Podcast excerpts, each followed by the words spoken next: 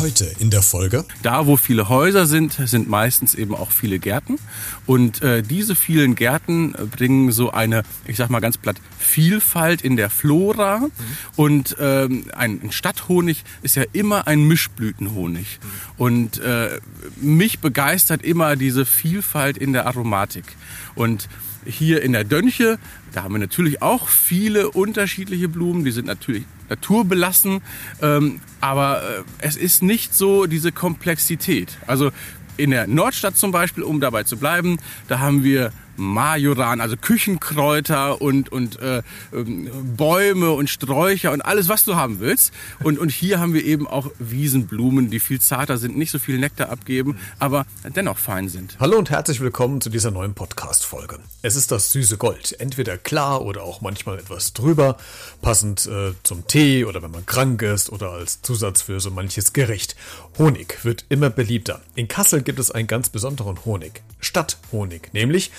Viktor kümmert sich darum, dass es den Bienen und unserem Gaumen gut geht. Wir sprechen heute über die Arbeit als Imker und um besondere Honigsorten und was man aus Honig noch so alles machen kann. Das alles und vieles mehr gibt's jetzt hierbei. Einmal Kassel zum Mitnehmen bitte. Das ist der neue Podcast aus, von und für Kassel mit Christian Becker. Also ich bin Viktor Hernandez, ähm, Stadtimker hier in Kassel, 43 Jahre alt und äh, ja, meine Leidenschaft sind Bienen und Honig. Und da wollen wir heute drüber sprechen, Viktor. Und wir sitzen gerade in der Dönchen, haben hier einen grandiosen Blick, leider ein bisschen bewölkt. Gestern war es ein bisschen schöner, aber die Bäume blühen, äh, die, die Blumen kommen raus. Das muss doch dich als Imker doch im Herz doch völlig erfüllen, dass du jetzt weißt, Mensch, die Bienen, die, die fliegen jetzt raus und holen den Nektar, oder? Genau, wenn alles äh, blüht und dann auch summt, dann geht mir das Herz auf. Und wenn wir jetzt hier schräg rüber gucken zu meinem nächsten Bienenstand in der Dönche.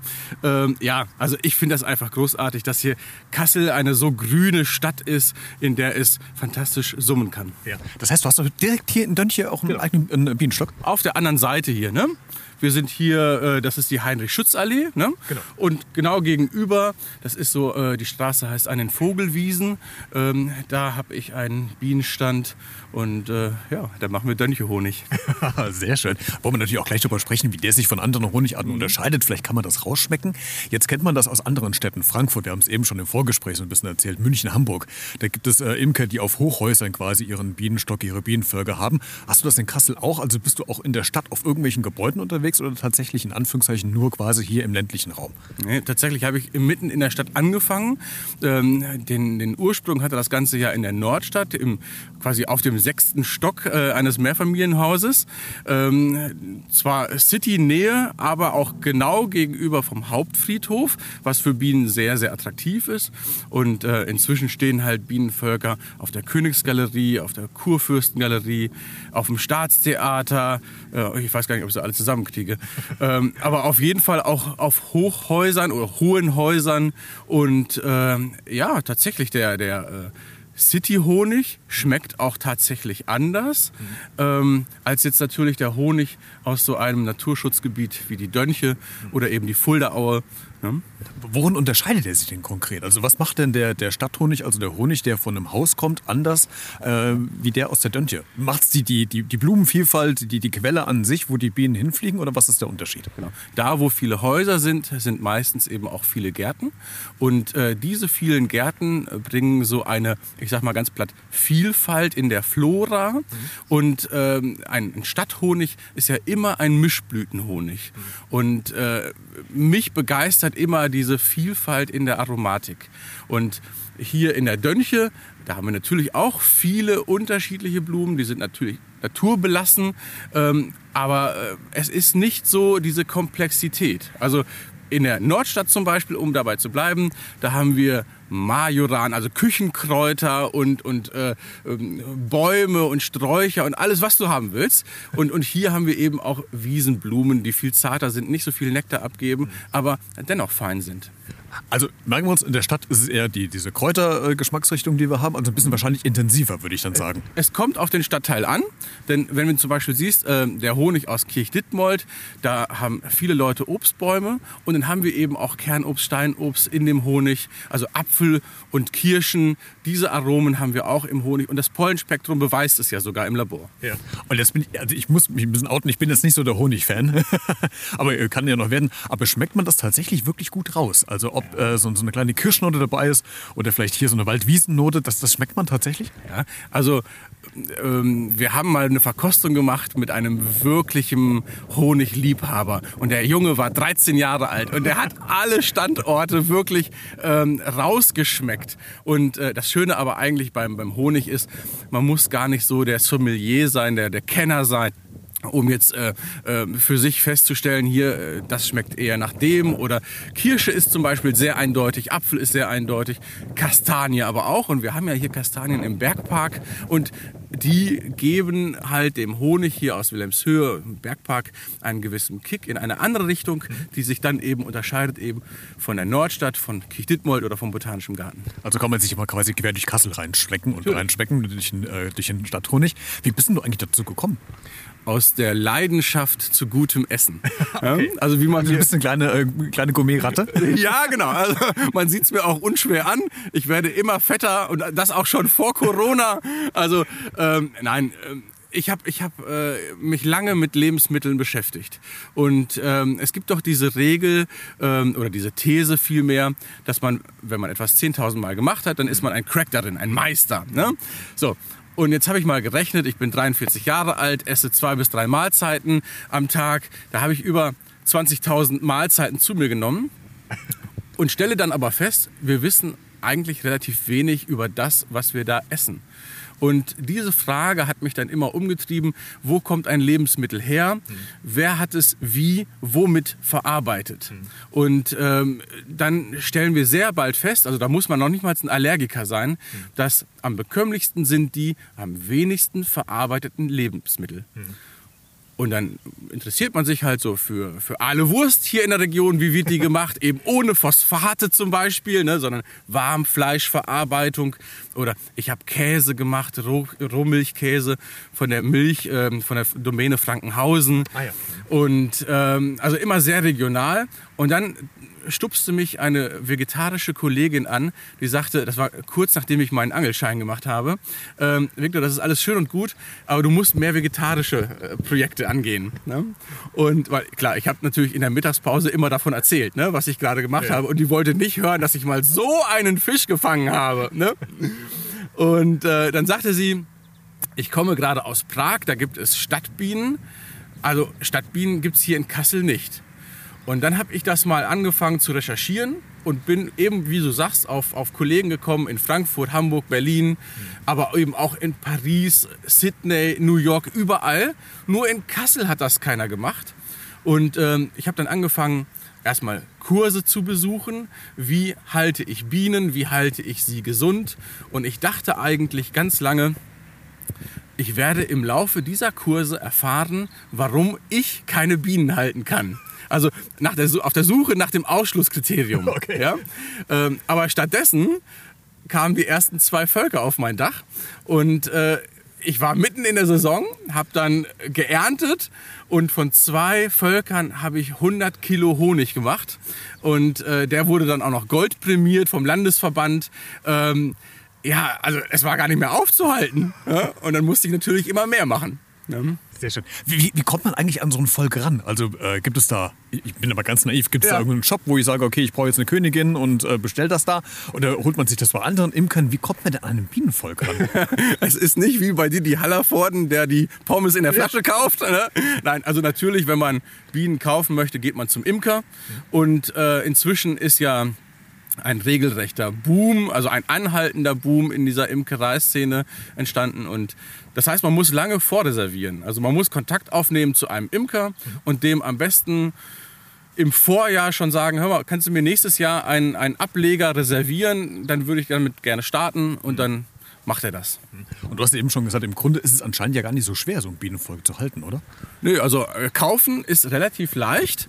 Ähm, halten wird schon schwieriger, weil da geht es ja auch um den Schwarmtrieb. Ja. Im Mai, Juni wollen die Bienen gerne davon schwärmen. Mhm. Da teilt sich das Volk auf.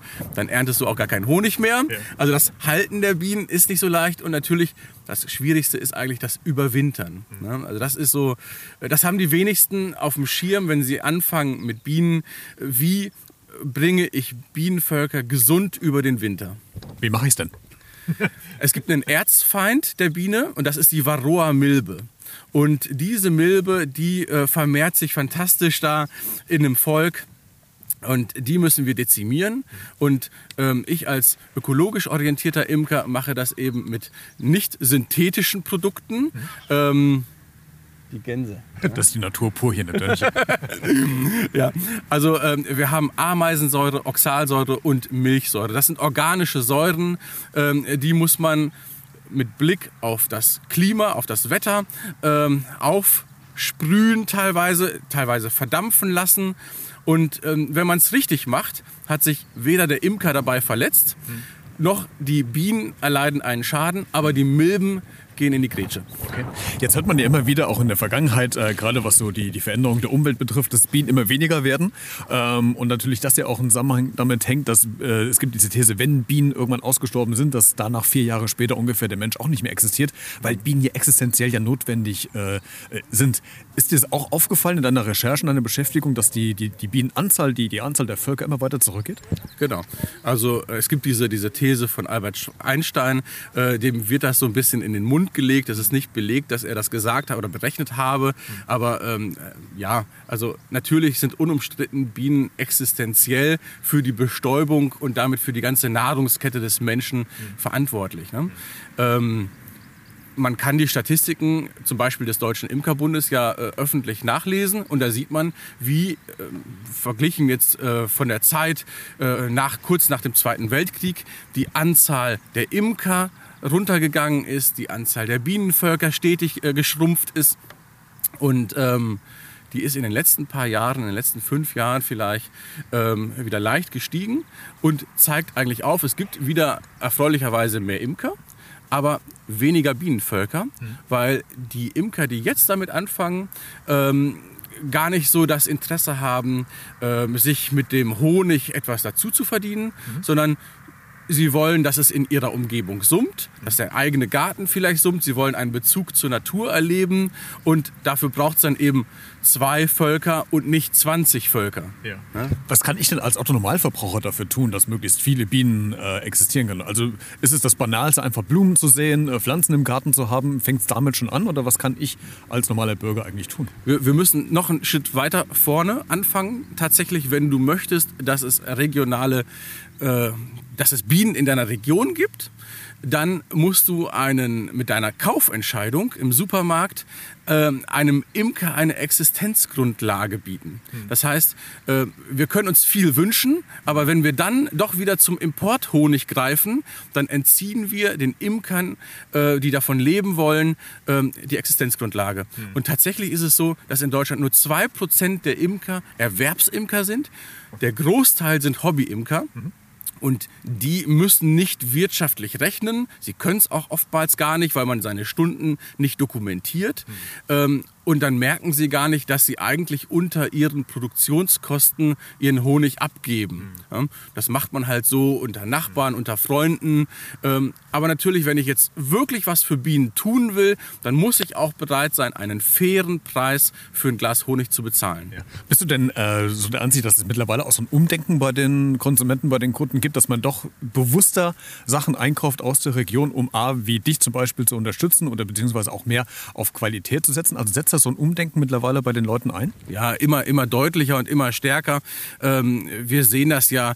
Ähm, und die Corona-Krise hat es jetzt nochmal äh, verschärft. Das ähm, Konsumverhalten ist wirklich regionaler gewollen, geworden. Die Leute möchten einfach wissen, wo kommen die Sachen her. Und ähm, vielleicht war ich da ein bisschen früher unterwegs schon mit, diesem, mit dieser Neugierde. Aber ähm, naturbelassene Lebensmittel aus der Region haben jetzt einen ganz hohen Stellenwert. Honig ist ja ähm, also er schmeckt gut und er ist ja nachweislich auch gut für die Gesundheit, habe ich äh, gelesen. Er hilft äh, beispielsweise bei Erkältungskrankheiten quasi, die auch zu lindern. Was hat denn der Honig für einen Effekt auf den Körper? Kannst du da was zu sagen? Warum ist er so gesund für uns? Warum sollten wir mehr Honig als vielleicht Zucker essen? Ja, also Natürlich ist im Honig auch Zucker, aber Zucker, also Saccharose, ist nur ein Zucker und im Honig haben wir ja eine Mischung aus ganz vielen verschiedenen Zuckerarten und daneben eben auch äh, Vitamine und vor allem Enzyme.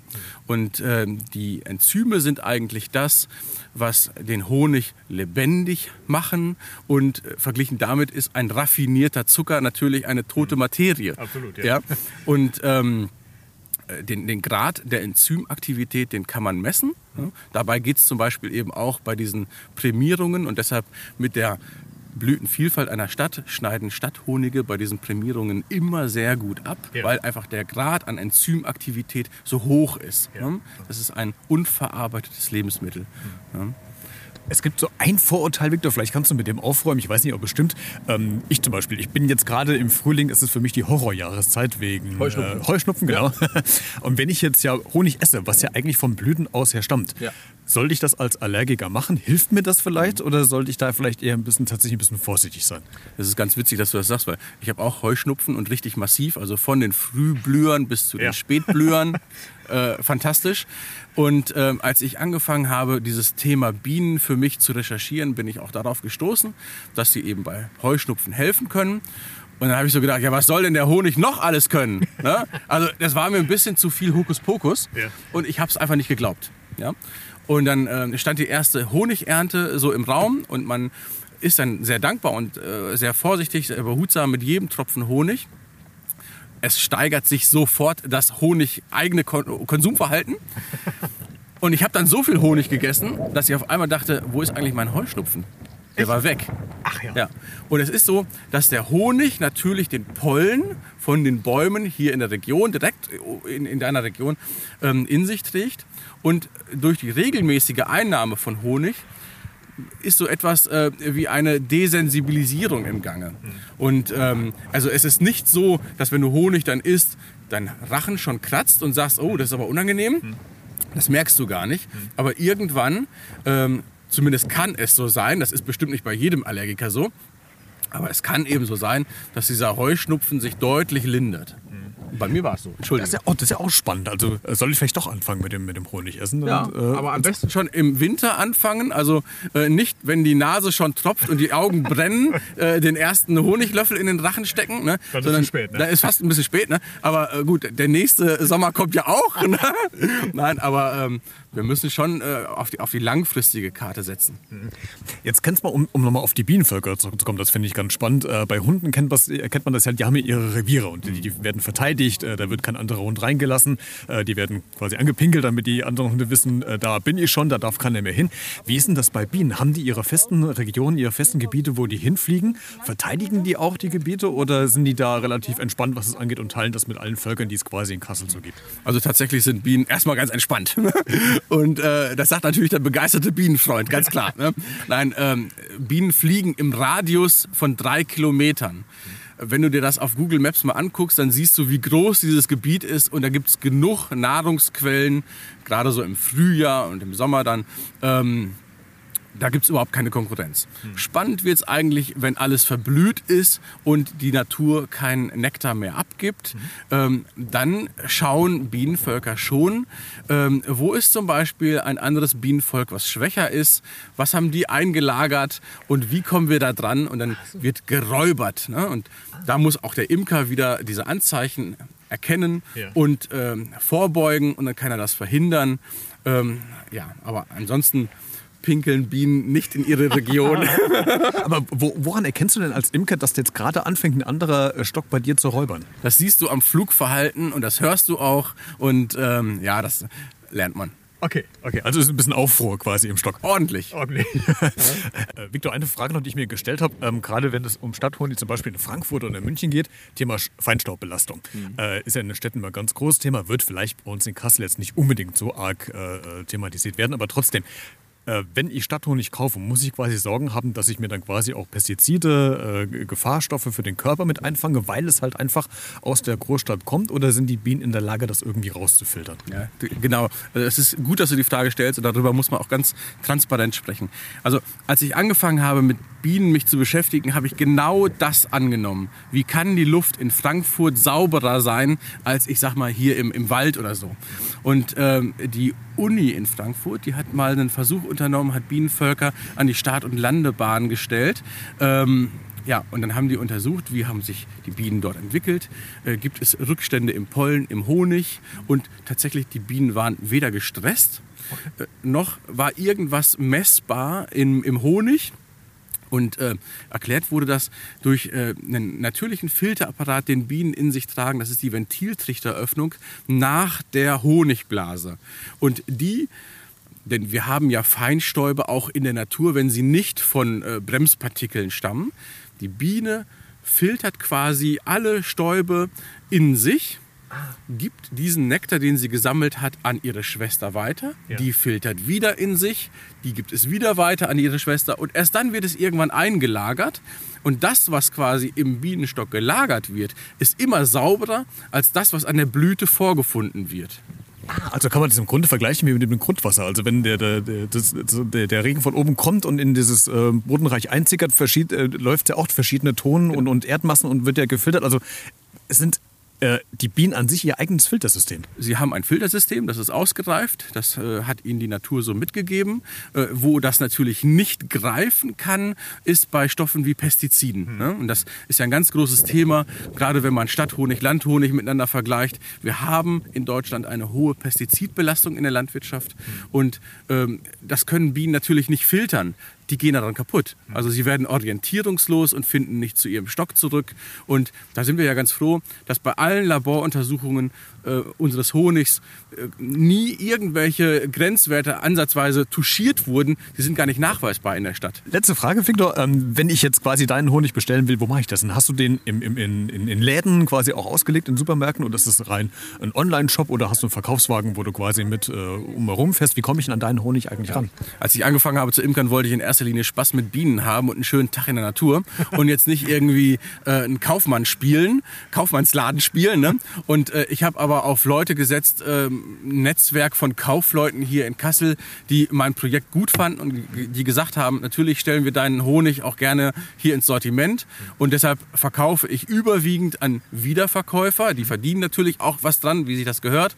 Ähm, wir haben auch einen kleinen Online-Shop, ähm, da ist aber gar nicht so viel Traffic drauf, äh, möchte ich auch gar nicht, weil ich möchte auch nicht, dass ein, ein Kunde, ein Honigliebhaber aus Kiel den Kasseler Honig bestellt, sondern er soll sich bitte einen Imker in Kiel suchen und ähm, den unterstützen und dann eben seinen dortigen Honig frühstücken. Also in der Region bleiben. Ne? Immer schön in der Region bleiben. Sehr schön. Viktor, vielen Dank, dass du heute zu Gast warst und ein bisschen über deine Arbeit als äh, Kasseler Stadthonigmeister, Imker, äh, Meister quasi erzählt hast. Sehr, sehr spannend und äh, viel Erfolg dir und äh, auf das ganz wenige Folge bei dir räubern. Ja, freue mich auch. Vielen Dank. Danke. Wenn du noch mehr Infos haben willst zum Kasseler Stadthonig, dann schau mal in den Podcast-Folgenbeschreibungen in den Shownotes vorbei. Da habe ich dir den Stadthonig von Viktor in, äh, als Link verlinkt. So kannst du direkt auf die Homepage draufklicken und kannst dich informieren vor Ort über die Produkte und wie Victor quasi arbeitet. Bin gespannt, was du zu dieser Folge zu sagen hast. Du kannst es gerne kommentieren in allen Social Media Bereichen, Facebook, Twitter oder Instagram oder du schickst mir gerne eine E-Mail an b-redet.gmx.de. Alle Kontaktinformationen, Möglichkeiten findest du auch in den Shownotes. Bis nächste Woche. Einmal Kassel zum Mitnehmen bitte. Das ist der neue Podcast aus, von und für Kassel mit Christian Becker.